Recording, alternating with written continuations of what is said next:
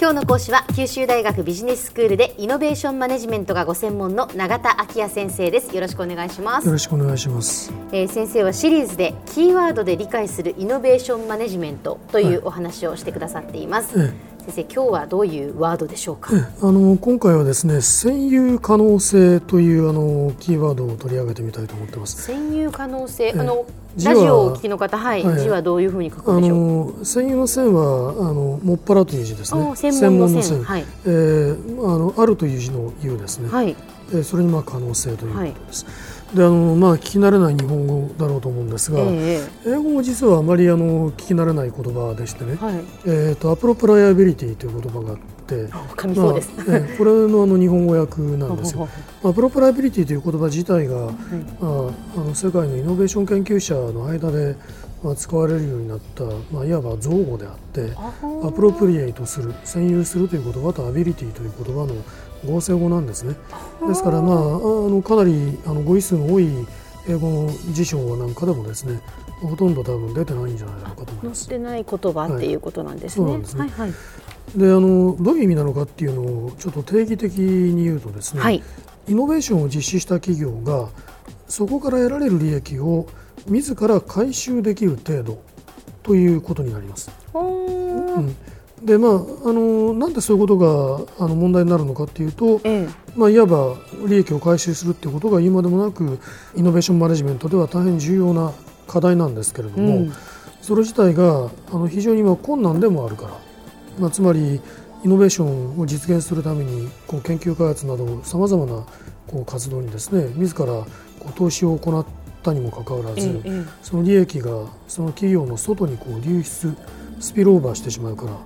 なんですよね。なるほど。自分の企業になかなかその回収できないということなんですね。はい、そうですね。そういう、まあ、あの性質を持っているということは、はい、あのその技術知識などがですね、ええ、以前あの公共財っていうキーワードを取り上げた時にも、え、まあ、お話ししたことがあると思うんですね。はい、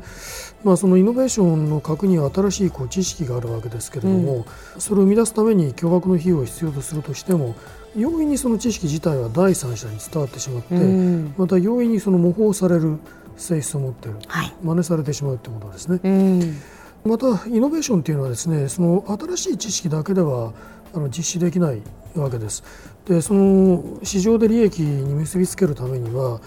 生産設備ですとか、まあ、販売網など、まあ、いろいろな保管的資産という言い方をするんですけれども、はい、まあ、その知識を保管してイノベーションを実現するよう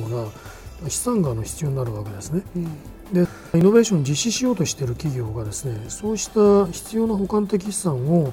保有していればいいんですけど、ええ、保有していない場合はですね、うん。その機能を何らかの方法でこう調達しなければならないわけですね。うんうんうん、でところがそのそうした保管的資産が非常にこう特殊な性質を持ったもので、え。まあ、例えばその特定の供給業者サプライヤーからしかこう調達できないっていう場合には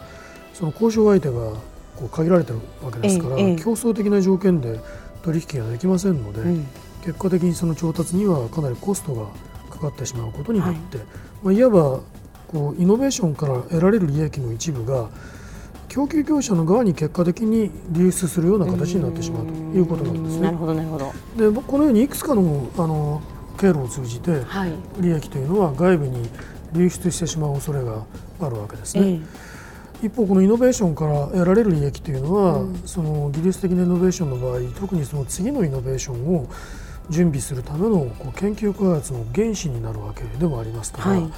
あのイノベーションの模倣が簡単にできてですね企業が占有可能性を十分に確保できないというあの状況になっていると、うん、その企業はもうもはや自らイノベーションを実施するための研究開発を取り組もうとはしないでしょうね。うそうですねでそうするとそういう状況の中では結果的に産業全体としてどの企業もイノベーションに対してこう消極的になり全体としてイノベーションが不活発になってしまう恐れがあるわけですね。うんまあ、その意味であの占有可能性を確保するということは企業のイノベーションマネジメントにとってまた政策的にも重要な問題なんだというふうに言うことができると思いますね。じゃあどうやってその占有可能性を確保するのかっていう話になりますよね。ええ、そういうことになるんですね、え、どういう方法があると思われますか？その何とかしてその模倣を防ぐっていうことですかね、ええはい、一つは。そういうことですね。え、そういう場合にまああの一般的にあのよく取られる方法は言うまでもなく、特許を取得する、はい、ということなんですね。特許を取ることによってその発明の権利を保護して模倣を防ぐと、うん、ただまあその特許を取得するためにはですね技術情報を完全に公開してしまわなければならないんですよ。ええ、でそうすると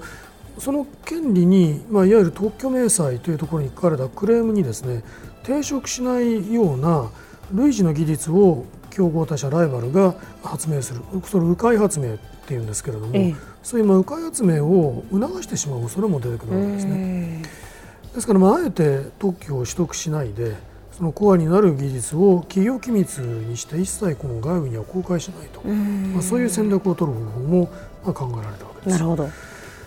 でまあ、このようにしてあの企業があのいろいろな方法で占有可能性を確保しようとしていると思われるわけですが、はい、実際のところどういう方法があの重視されているのか、うん、まあ、この問題がイノベーション研究者の中で非常に関心を集めて80年代の半ばにあのイェール大学の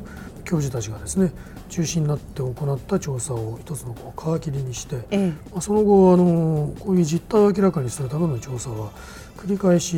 あの行われてきました。はい。であのその結果、まあ、得られた重要な事実発見割とあのいつどこの国で行っても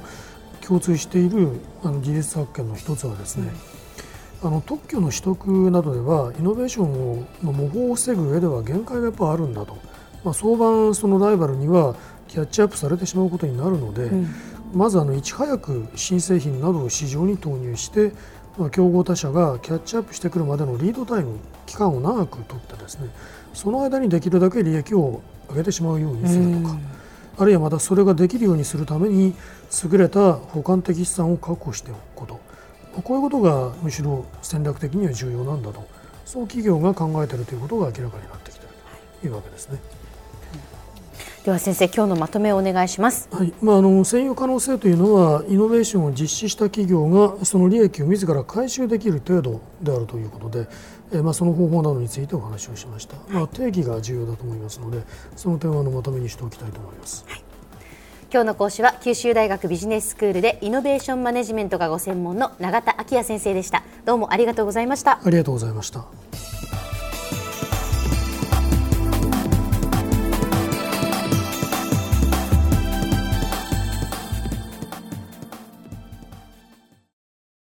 ゾクゾクグイグイメラメラつながる。ゾワゾワ。ハラハラ。メキメキ。つながる。ズキズキ。モワモワ。ホカホカつながる。キリキリ。ザワザワ。キュンキュン。ガンガン。ワクワク。ウズウズドキドキ。ルンルン。バクバク。九州人のいろんな気持ちつなげます。九州から輝こう。キラキラつながる。 QTnet